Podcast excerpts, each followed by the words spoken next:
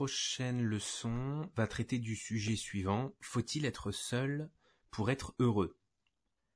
Cette question a un présupposé un peu étrange qui consiste à proposer une solution pour justement euh, vivre le bonheur, euh, en tout cas euh, éviter de se rendre malheureux. Il semble que si on se pose cette question, c'est qu'au départ on a vécu une expérience qui, semble triste et qui est en lien avec autrui. ça rejoint la, la fameuse maxime un peu toute faite qui consiste à dire il vaut mieux être seul que mal accompagné. Si on affirme cela, c'est peut-être parce que on a vu autrui, à un moment donné, comme un obstacle à notre bonheur.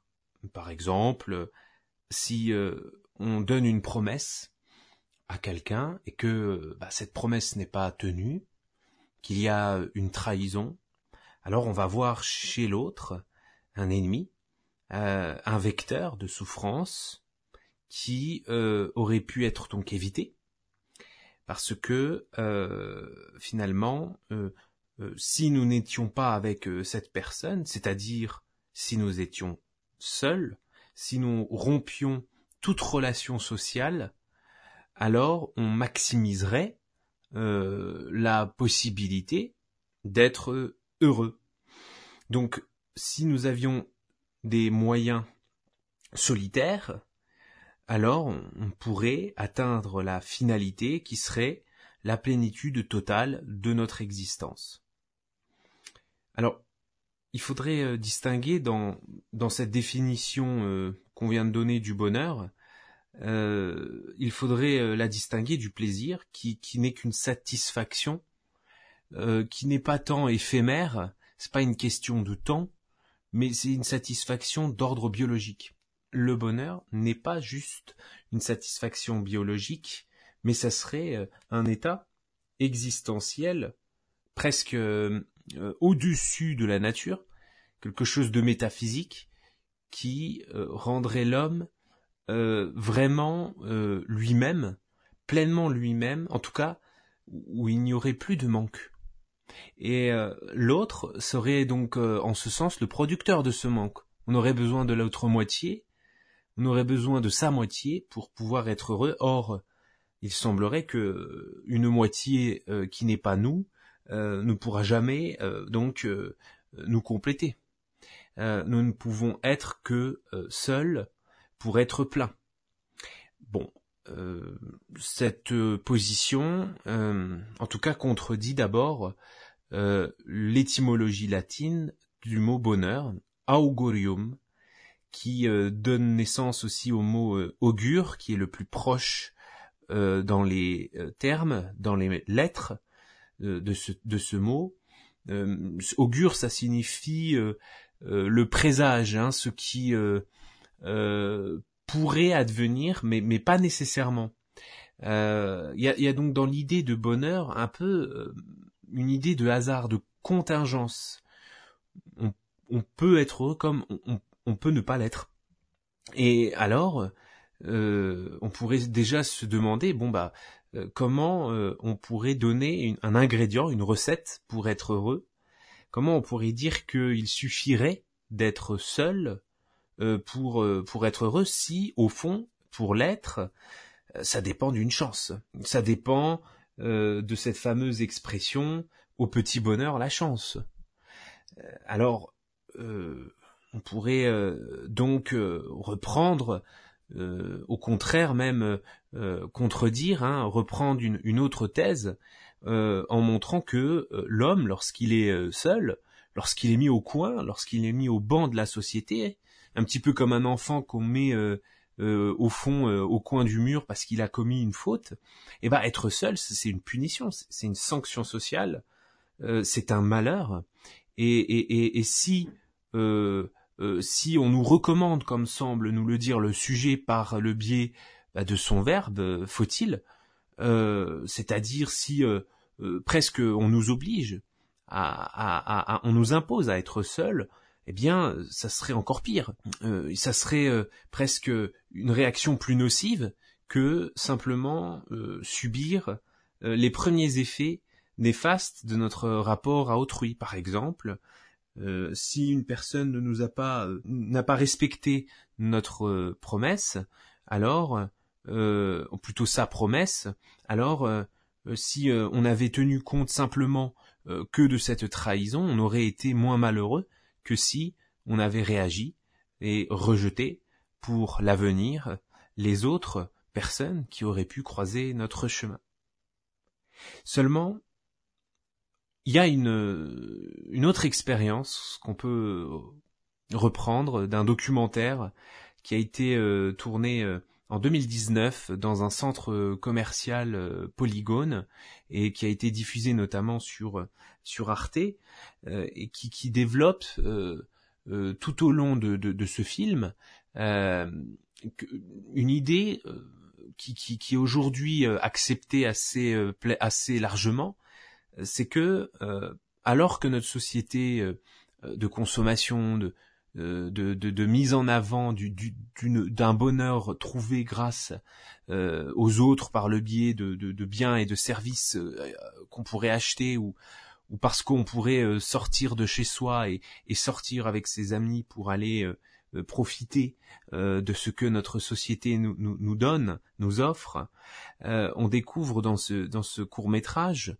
dans ce documentaire plutôt euh, l'idée que, même euh, alors même que tout nous semble proposé, euh, on n'arrive toujours pas à être heureux. C'est même pire, c'est que les personnes ont conscience qu'elles ne trouvent pas chez autrui cette plénitude et deviennent presque fatalistes euh, elles, savent qu'elles ne seront pas heureuses et elles l'acceptent comme la sanction du destin, la sanction euh, de notre euh, incapacité à trouver le, bonheur. Et alors euh, revient la solution au départ qu'on avait évoquée. Est-ce que finalement être seul, ce n'est pas ah, une forme de solution la plus la plus rapide, la plus certaine? La plus facile euh, pour euh, au moins éviter de se rendre encore plus malheureux.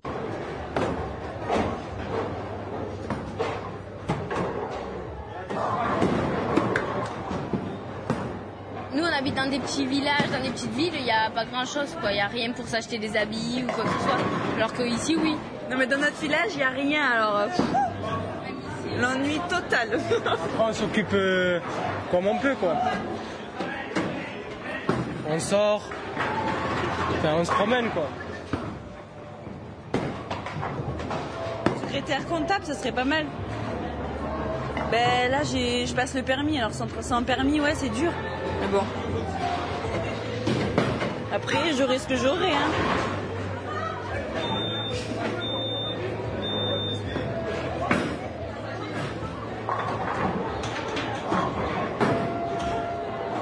vivre dans les îles et tout là, c'est, ce serait trop bien. Mais bon, c'est cher de partir. Hein. Alors, on peut commencer à, faire ce bilan.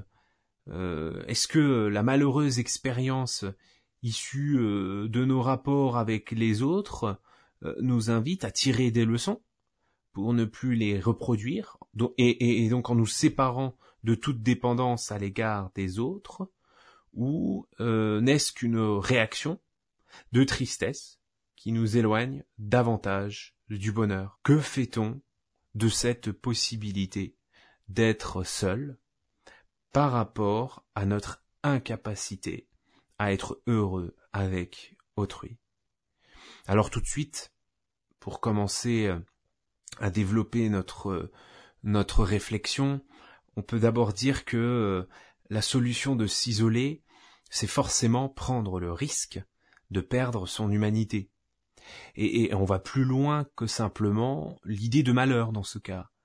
Euh, notre nature euh, d'être sociable, c'est-à-dire d'un être qui cherche des relations sociales et qui veut profiter, qui veut tirer un maximum d'intérêt de ses relations avec autrui, cette nature sociable est largement euh, aliénée par ce danger de l'isolation, euh, du confinement euh, de notre personne. C'est euh, même un danger qu'on peut renommer comme l'indique le mot désolation.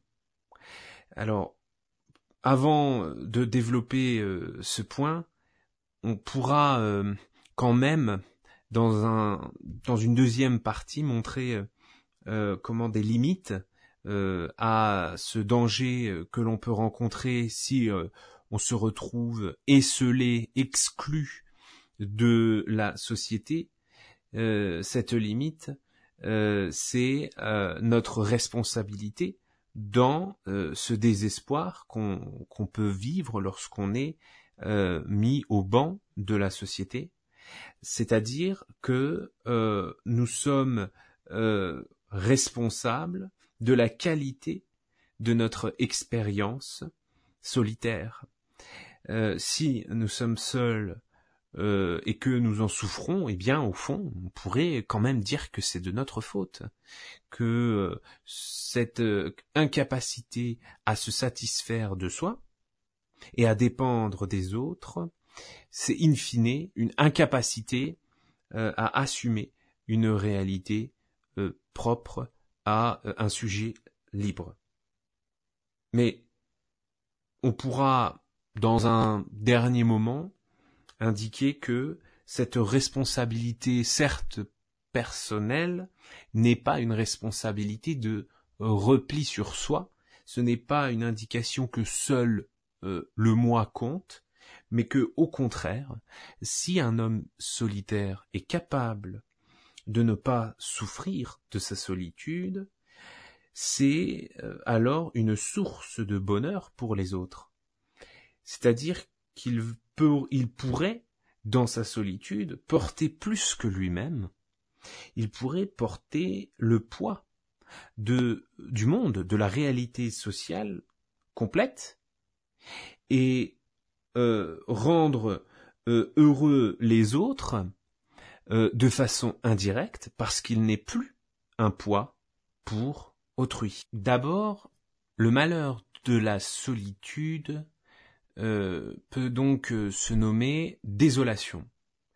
Le mot désolation est un terme qui indique un processus où l'individu, le moi, au fond l'intériorité de la personne est progressivement euh, dissoute par l'action sociale euh, à l'extérieur euh, de l'individu qui fait donc pression sur lui et qui progressivement lui fait perdre son humanité. Cette position, cette thèse, est défendue notamment par Hannah Arendt dans les origines du totalitarisme en 1951 elle indique, à travers le mot de désolation, en allemand c'est Verlassenheit, elle indique que cette désolation est, intolérable parce que c'est une perte du moi. Euh, qui euh, va plus loin que simplement le sentiment de solitude qu'on peut ressentir lorsque nous sommes euh, punis, mis au coin, lorsqu'on a le sentiment d'être boycotté euh, par euh, les autres, lorsque euh, on semble être exclu. Cette désolation, elle va plus loin parce que l'individu, à ce stade de mise à l'écart, ne ressent même plus ce sentiment d'exclusion. C'est-à-dire qu'il y a presque une forme de contentement dans la, solitude, et, d'inconscience euh, des effets néfastes que cette solitude implique dans la vie quotidienne pour lui ou pour elle. Euh, son identité euh, en tant qu'être individuel est dissoute par euh, une, une autre forme d'identité qui n'est pas personnelle, qui n'est pas propre à, à, à, cette personne, mais qui est propre à un rôle, à une fonction sociale, à une place dans la hiérarchie, de telle sorte à ce que l'homme n'est plus qu'un rouage euh, de la société. Euh, un petit peu comme peut l'indiquer euh, l'expression métro, boulot, dodo. Dans cette situation, Anna Arendt dit que l'homme perd la foi qu'il a en lui-même comme partenaire de ses pensées, et cette élémentaire confiance dans le monde nécessaire à toute expérience. Elle conclut Le moi et le monde, la faculté de penser et d'éprouver, sont perdus en même temps. Elle décrit ici des situations où les individus euh, perdent toute conscience de soi, parce qu'ils se trouvent dans des situations où euh, ils ne peuvent plus se reconnaître comme euh, des moi, justement, comme des personnes autonomes. évidemment, elles pensent dans le cadre du XXe siècle et de l'expérience totalitaire nazie et stalinien, mussolinien, elle pense en particulier aux personnes qui ont vécu dans les goulags, dans les camps de concentration, euh, et, où finalement l'humanité de, ces prisonniers était, euh, niée euh, au profit d'une identité purement objective. C'était des, numéros, c'était des êtres essentiellement racialisés. ils ne participaient plus à la communauté humaine à la communauté de la raison universelle. C'était des, êtres qui euh, devaient se sacrifier pour une, une idée qui les dépassait de très loin. Et euh, les autres ne les considéraient plus comme des personnes. Elles étaient considérées comme des choses, comme des objets qui avaient une fonction, qui consistait non pas à accomplir des actions productives, euh, toute action dans les, camps euh, de concentration euh, menée par les, prisonniers était fondamentalement inutile. Leur présence dans les camps de concentration, leur fonction consistait à mourir. Il s'agissait pour l'essentiel de se sacrifier au nom de l'amélioration de l'humanité cette euh, situation exceptionnelle dans l'histoire, euh, en tout cas du XXe siècle, et, même au-delà de l'humanité, euh, pourrait se retrouver par morceaux, par indices dans la société de consommation telle que on a pu en prendre une, une illustration à travers les centres commerciaux. Ou encore euh, dans les cités dortoirs que on peut retrouver dans les banlieues, où les gens, effectivement, dorment, vivent les uns sur les autres dans des cases et ont une fonction qui est euh, bah, de vivre certes dans ces cases, mais, évidemment aussi d'y mourir. Ils sont assignés à, résidence et euh, pour pouvoir justifier leur présence à l'intérieur, on le va regarder, comme si on regardait des porte-monnaies, des ressources, ou plutôt des absences de ressources, on va regarder des poids, des charges sociales, et on va considérer ces personnes euh, comme donc euh, simplement des objets sociaux, euh, des problèmes sociaux que l'on peut aussi retrouver par ailleurs dans des villages où les personnes âgées, par exemple, sont elles aussi considérées de façon anthropologique, c'est-à-dire euh, d'un point de vue où on va voir une valeur humaine ou pas, et on va regarder ces personnes comme appartenant à des euh, choses, à des objets qui manquent fondamentalement d'humanité, qu'il faut combler par l'intermédiaire de ressources et qui euh, permettront de maintenir euh, ces euh, personnes à un niveau qui ne pourra pas être celui de l'humanité. Pourquoi? Parce que ils vont être considérés comme des êtres de besoin et non pas comme des êtres autonomes qui produisent par eux-mêmes des pensées, des idées, des sentiments, et finalement un monde. Et alors, leur place sera désespérée. Ils vont vivre, euh, ces individus, une expérience absolue de non-appartenance au monde. Euh, Anna Arendt dit que c'est l'une des expériences les plus radicales et les plus désespérées de l'homme dans le même ouvrage. Au fond, l'humanité s'autodétruit en préparant euh, l'isolement des individus en vue euh, de les assigner à une fonction.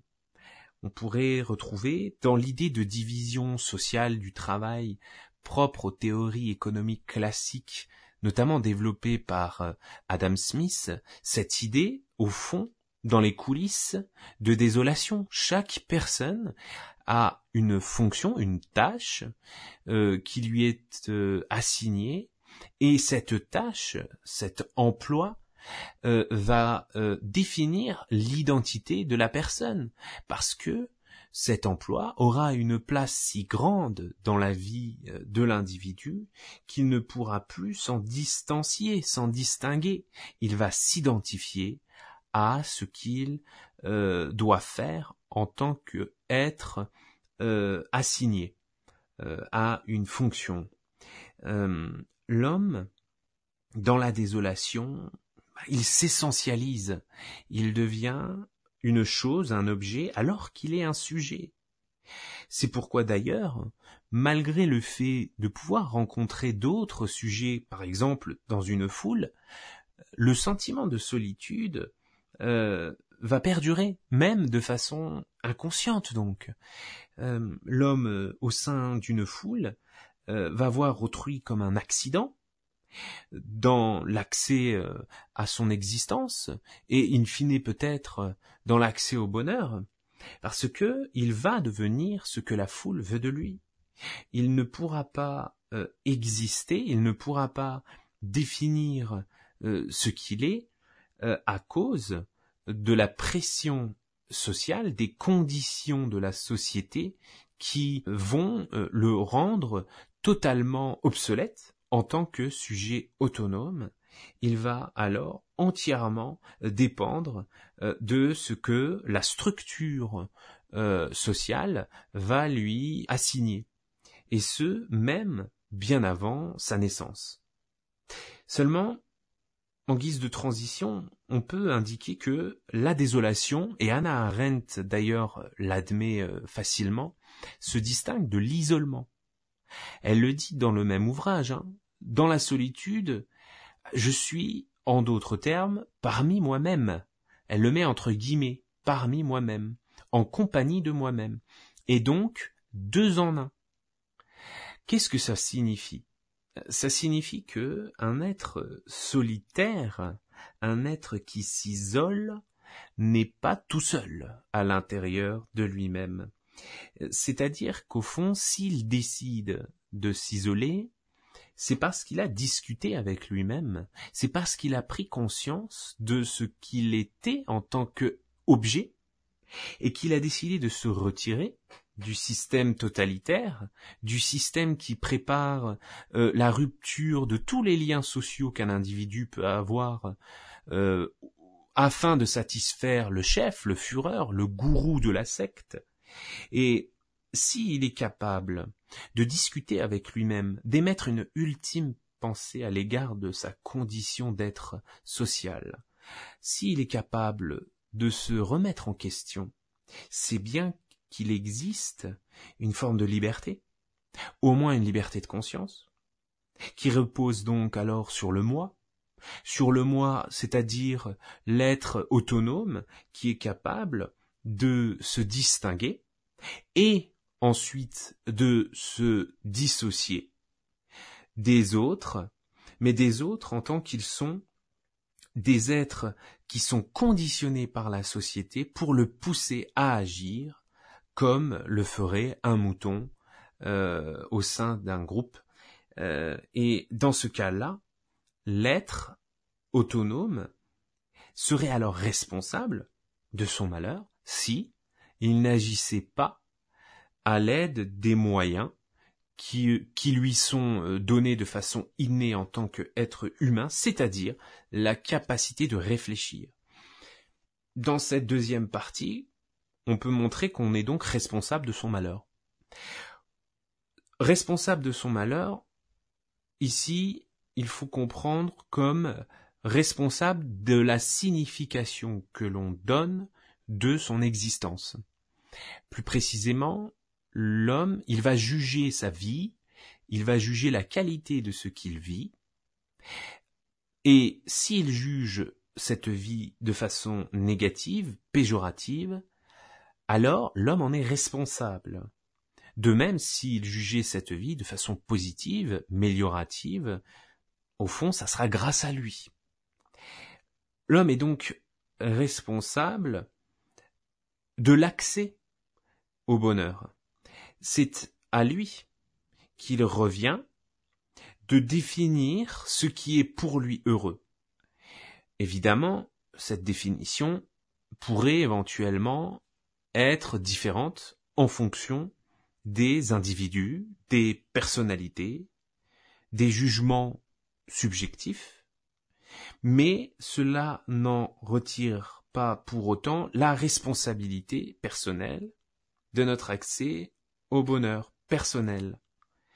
Sartre, Jean-Paul Sartre, l'indique assez clairement lorsqu'il cherche à définir la situation de l'homme vis-à-vis de sa propre existence dans le monde. La conscience de l'homme, pour Jean-Paul Sartre, c'est le lieu où, où, le néant se développe.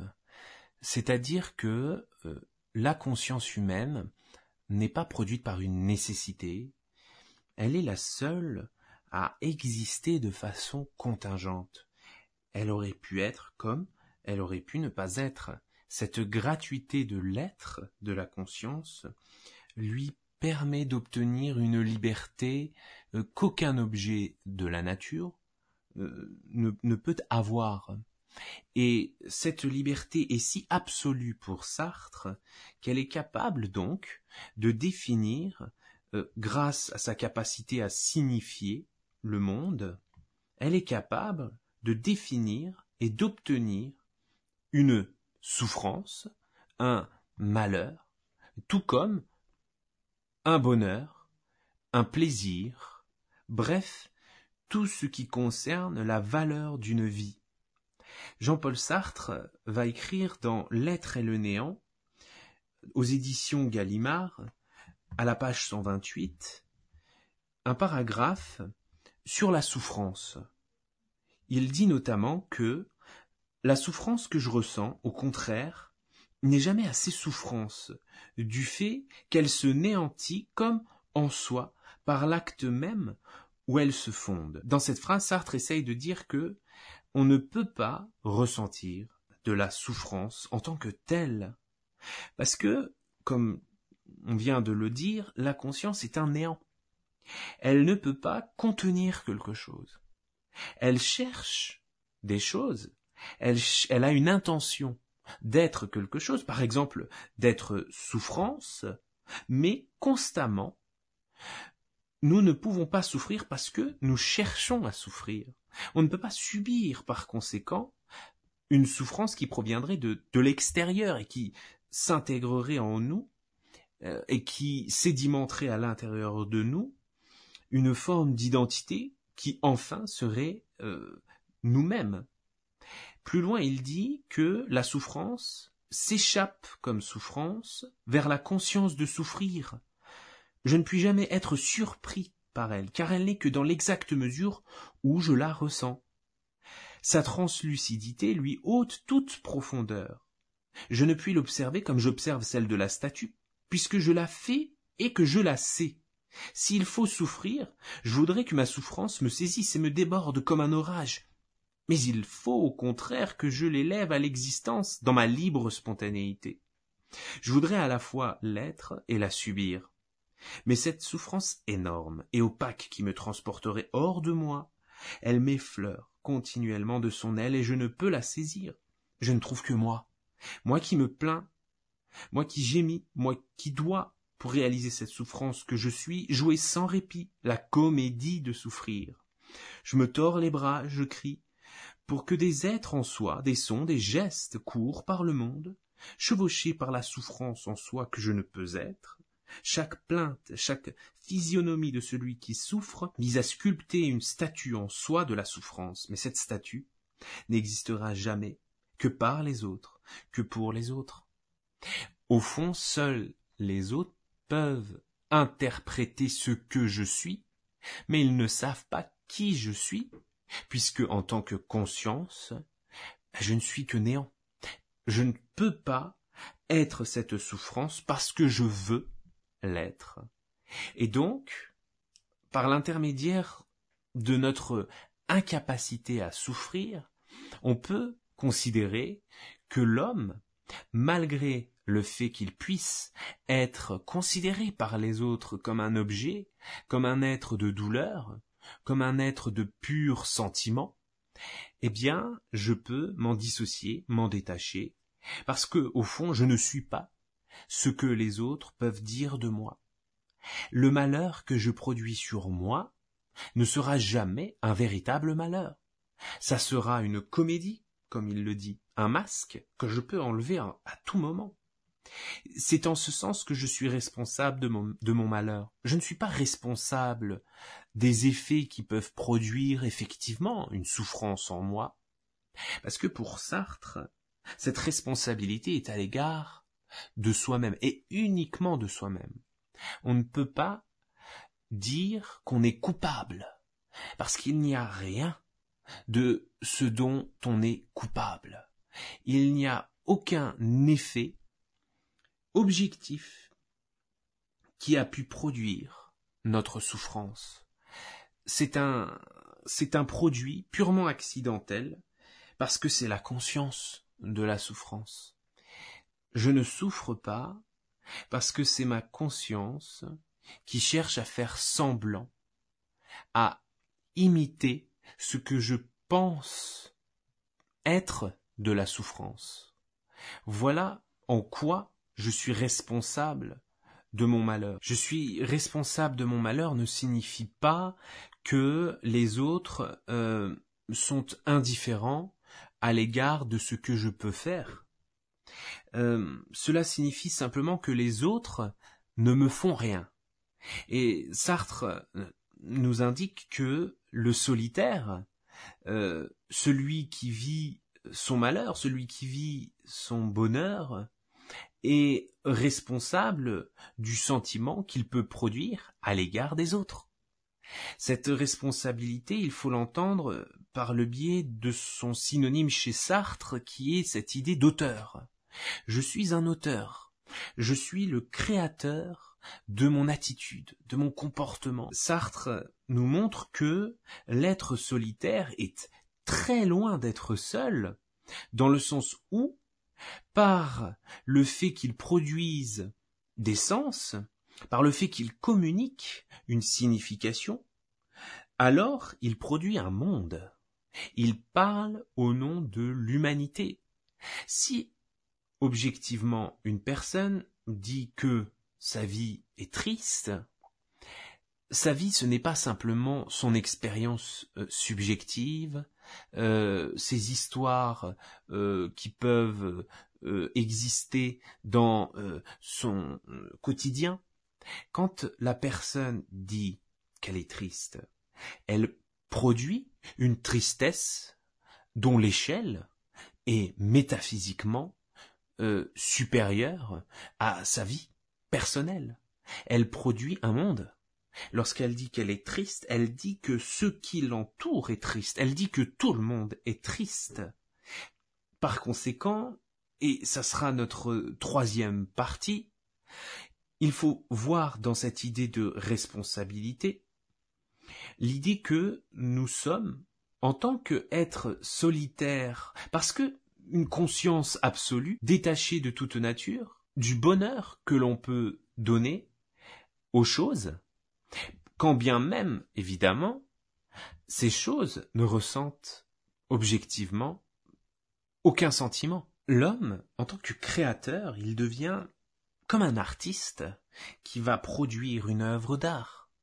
Cette œuvre d'art, ce sera l'objectivité de son élan personnel, de son élan subjectif, intéressé, qui va chercher à rendre le monde plus désirable, plus érotique, c'est-à-dire qui va essayer d'attirer les autres et euh, offrir par le biais de son œuvre un sens dans tous les sens du terme, un sens dans le sens d'un message euh, pour la conscience, dans le sens de la sensibilité, de la sensorialité, ce qui permet aux êtres de ressentir physiquement, émotionnellement, psychologiquement.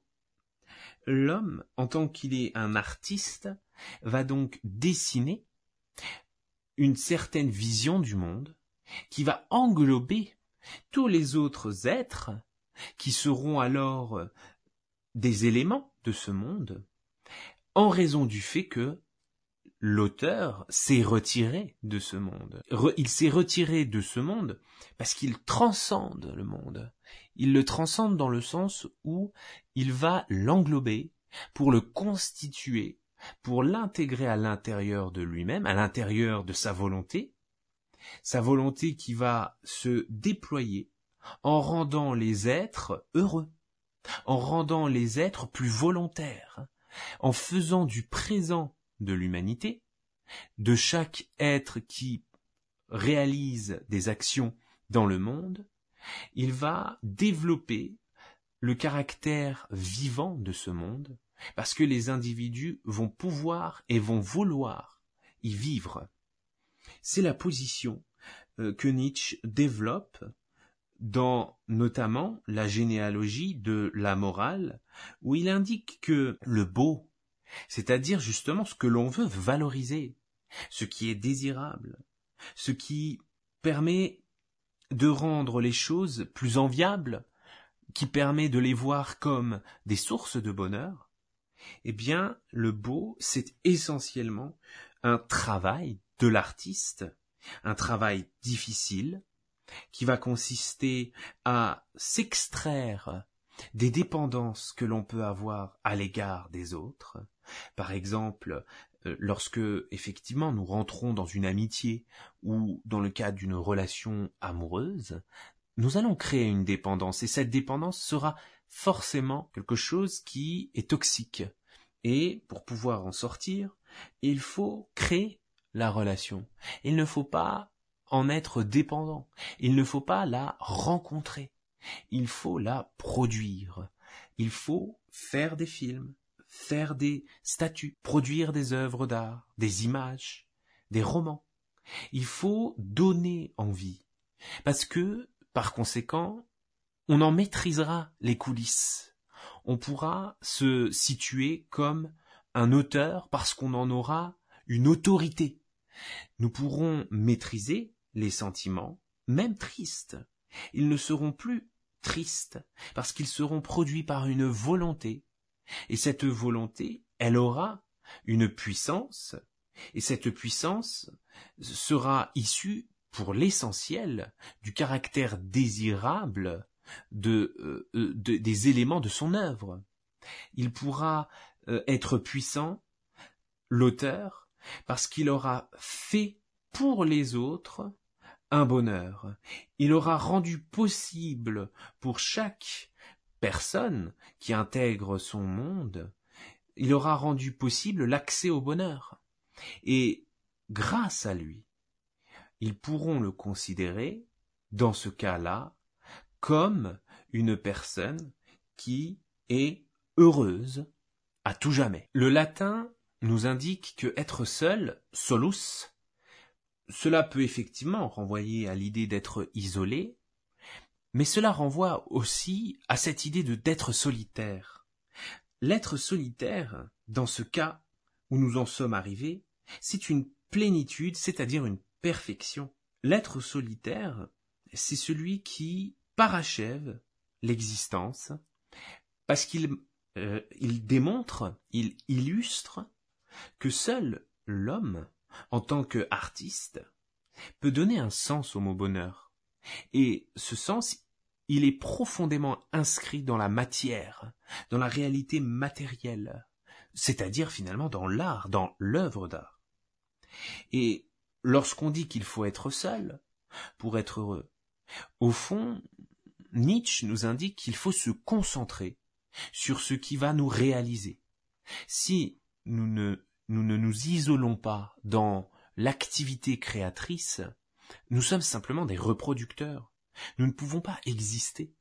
Un petit peu comme dans un centre commercial où nous ne faisons que répéter ce que les autres consommateurs peuvent faire, nous ne pourrons pas nous identifier dans ce que nous faisons si ce que nous faisons ne peut pas être discerné. Il faut être seul, ça ne veut donc pas dire qu'il faut rejeter les autres.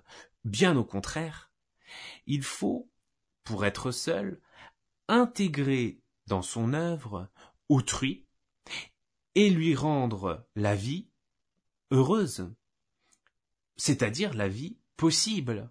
Il faut que le déploiement de la vitalité des êtres se fasse de façon libérée, sans obstacle, parce que l'artiste, par son travail, par son effort, aura dessiné des sentiers qui seront un présent pour chaque individualité qui aura décidé de s'y inscrire pleinement.